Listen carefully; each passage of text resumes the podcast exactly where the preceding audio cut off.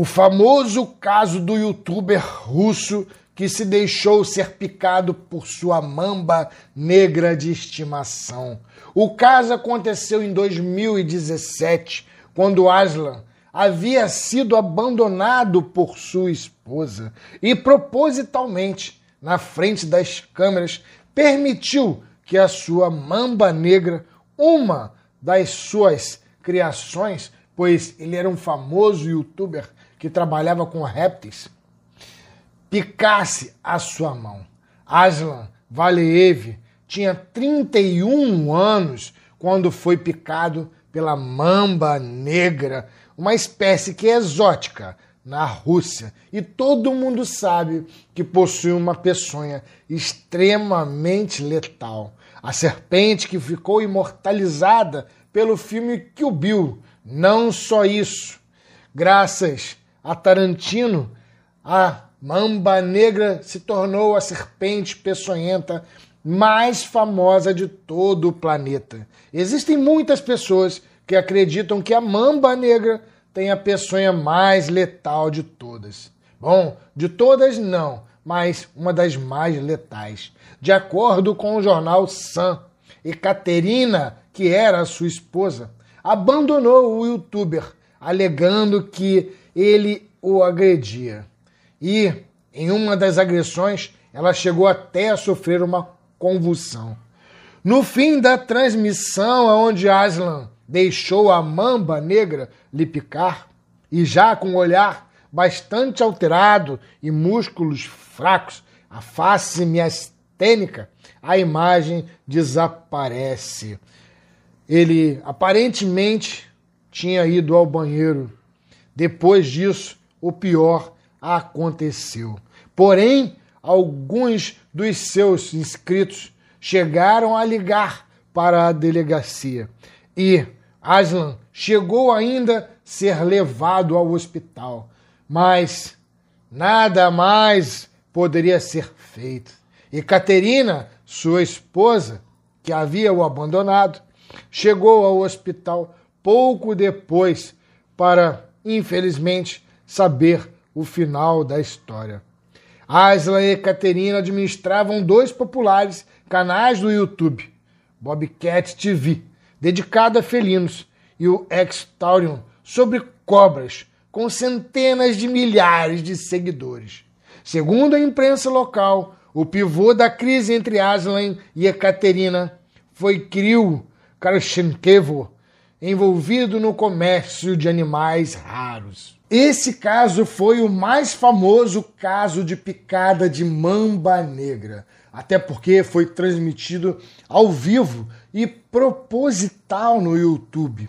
Ora, os internautas ficaram muito preocupados com o que estavam acontecendo, visto que ele era famoso, o russo era famoso, mas ninguém sabe o que, que se passava por detrás da câmera, até porque, como disse o relato, a sua esposa. Ah, reclamou de agressões, o que não pode ser perdoado e nem contemplado. Mas não é desta maneira que as coisas se resolvem, nem agredindo, nem se agredindo, que foi o que aconteceu e ainda se utilizando de um animal que não tem nada a ver com a história. As serpentes não são criaturas malignas, não saem por aí picando as pessoas ao esmo. Ela simplesmente foi provocada e ainda ao vivo uma triste história que aconteceu e levanta uma discussão importante. Ora, estes animais peçonhentos podem ser utilizados como pet? Nota, esta mamba negra não era o único animal que o youtuber possuía, mas sim vários.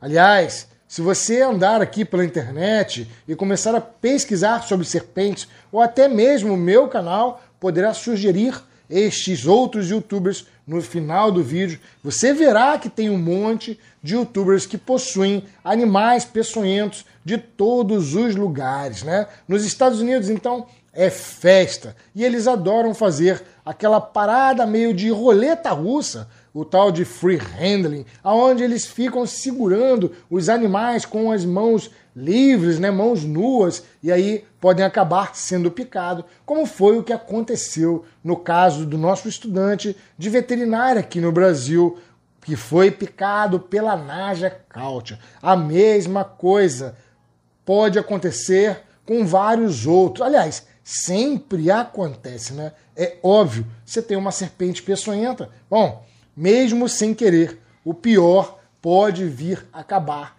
acontecendo. Isso não tem jeito.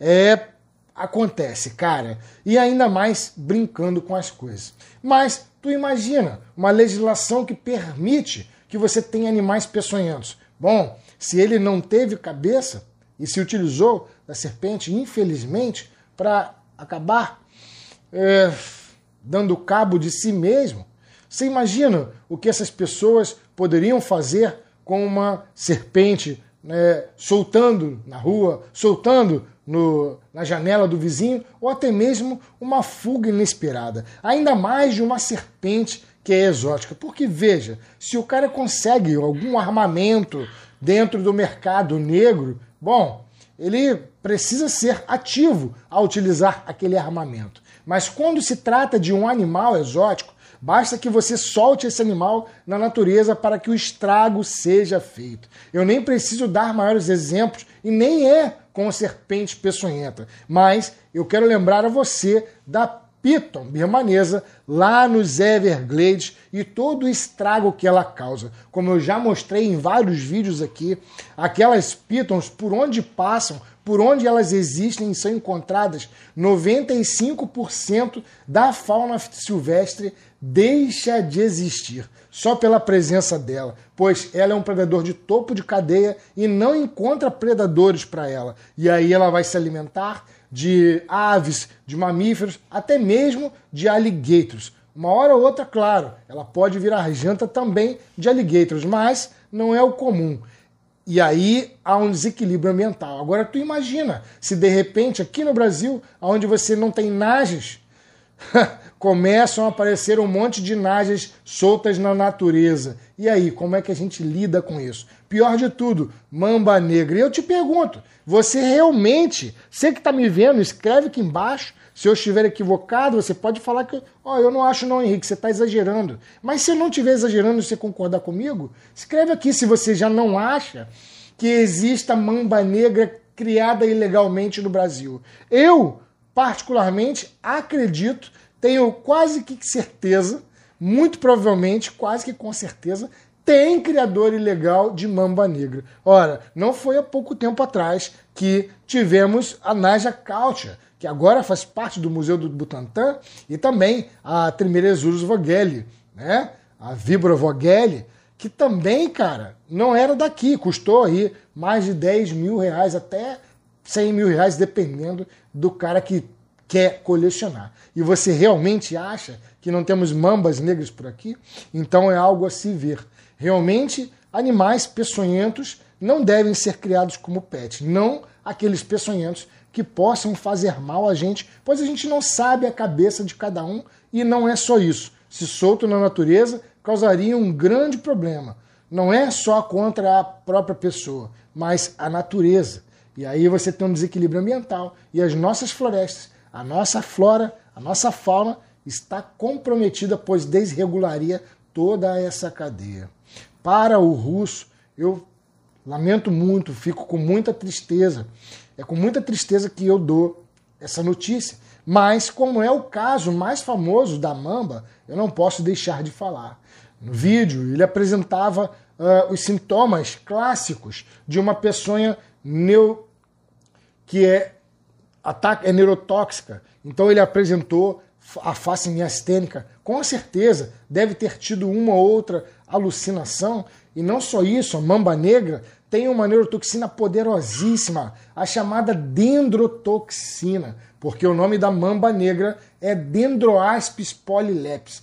Né? Então, dendrotoxina é do grupo das mambas, das dendroaspis. A mamba negra e as mambas verdes apresentam a mesma neurotoxina. E essa neurotoxina vai fazer com que o seu sistema respiratório não funcione direito. Você começa a tentar respirar e não vai funcionar. Vai parar o seu diafragma e vai comprometer a oxigenação para o seu cérebro. E cérebro sem oxigênio, bom, vira gelatina. Não dá para viver sem oxigenação no cérebro. Ele precisa de muito consumo de oxigênio. E aí, uma, uma pessoa neurotóxica acaba com você. Se ele tivesse sido levado para o hospital a tempo e tivesse sido ventilado, talvez mesmo sem o soro, ele pudesse ter tido uma chance. E não, a peçonha da mamba, ela é muito uma das mais poderosas do mundo, mas ela não é a mais, tá? A mais poderosa é da Taipan do interior. E a mamba negra foi imortalizada, né, pelos filmes do Kill Bill. E não mata em 10 minutos, como falava no filme, não. Mas mata em pouco tempo, cara. E é realmente preocupante. Como todo mundo sabe, quando há óbito no vídeo, na história, a gente não faz a música, nem os foguinhos e nem usa a máscara. Com todo respeito, eu sinto muito pelo russo youtuber, mas a gente não poderia deixar de dar esta notícia. Até a próxima.